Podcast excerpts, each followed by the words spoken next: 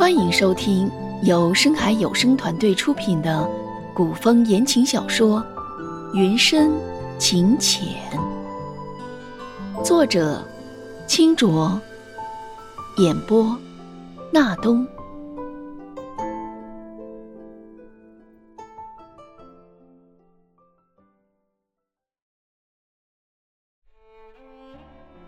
朝云，十五便是好日子。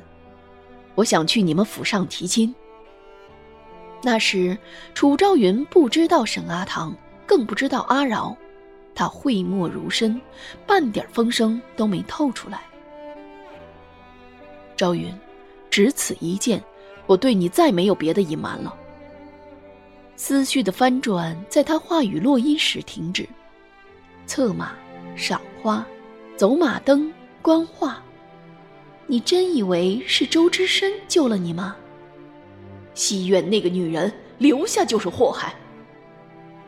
之深，楚昭云思忖良久，还是试探着将一颗真心再放回周之深掌心。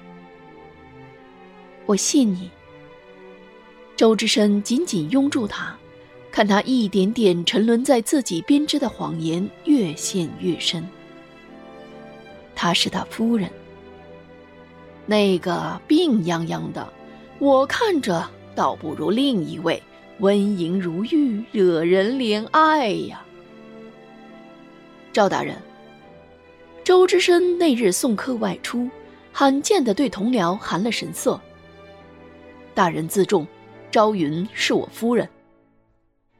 赵大人轻蔑冷哼：“哼，沈家那位。”不也是你未过门的夫人？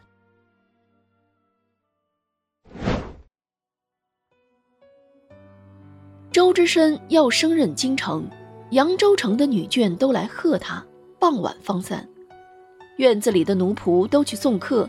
楚昭云懒懒的靠在秋千上，眉梢都藏着笑意。沈阿棠闯进来的时候，只有嬷嬷在楚昭云身边。他一下子扑过来，扯住楚昭云的衣角，病弱的人却差点把楚昭云从秋千上拽下来。嬷嬷拼命把他拽开，他嘶喊挣扎，口齿不清，被越拖越远。救，救救他！楚昭云叫住嬷嬷，沈阿棠蹒跚着爬回他面前，梨花带雨，衣裳在挣扎中被扯开，露出大片的伤痕。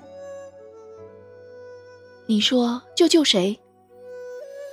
楚昭云弯下身，小心扶住他。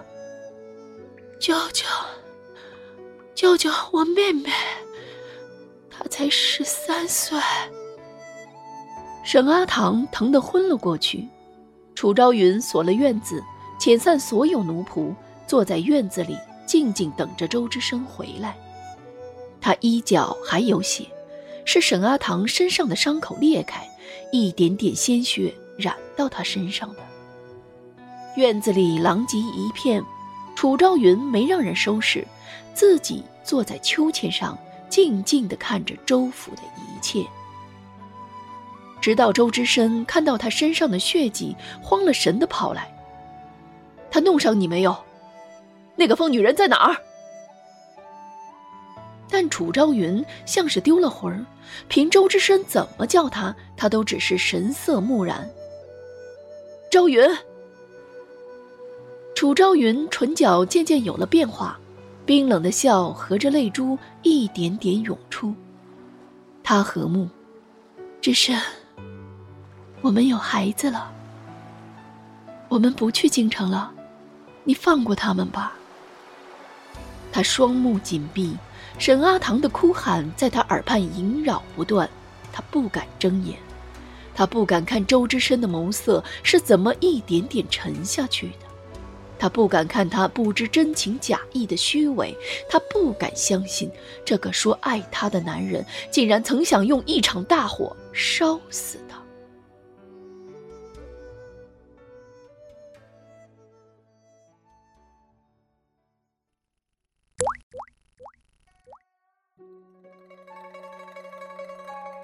阿饶不是病死的，他在最好的年华，被心爱的男人推入万劫深渊，被折磨致死。周之深家境平庸，无权无势，他满腹才华，入世无门。他和当地县令勾结，圈进了一处庄户，关了许多年轻貌美的姑娘。和他一起长大的阿饶也在里面。他们以姑娘们的家人为要挟，逼良为娼，贿赂官员。沈家姐妹风姿绰约，不同于寻常的那些姑娘。足以为周之深铺出高升的前路。周之深利用阿饶，他骗他、瞒他、哄他、害他，用他的家人要挟他。阿饶被秘密送去了扬州城高官的府邸，不过月余，他满身伤痕，被扔回州府。他在后院的花圃移来了几束桃花。他死的那天，桃花烁烁凋落。周之深，你放过我妹妹，放过庄上别的姑娘吧。周之深听着他呼吸从微弱到彻底消失，终究还是没能答应他。沈阿棠被接进了周府，年方十岁，同样的要挟让沈阿棠在周府里待了七年。明明沈阿棠已经万念俱灭，直到他遇到楚昭云，直到周之深接来他的表妹，故技重施。只要你明晚和我一起去赵大人府上，我就让你妹妹回去。可沈阿棠终究又错信了他。周之深置了一小处庭院，准备将他十三岁的妹妹作为升官的筹码。你为了攀附我父亲，假意接近我。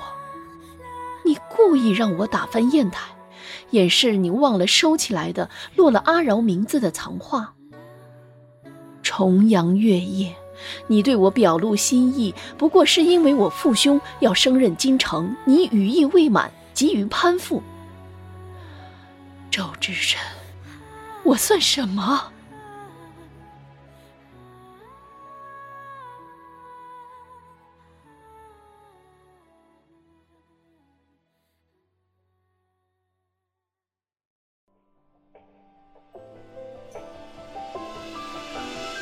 本集播讲完毕，感谢你的收听，别忘记订阅、关注和好评哦。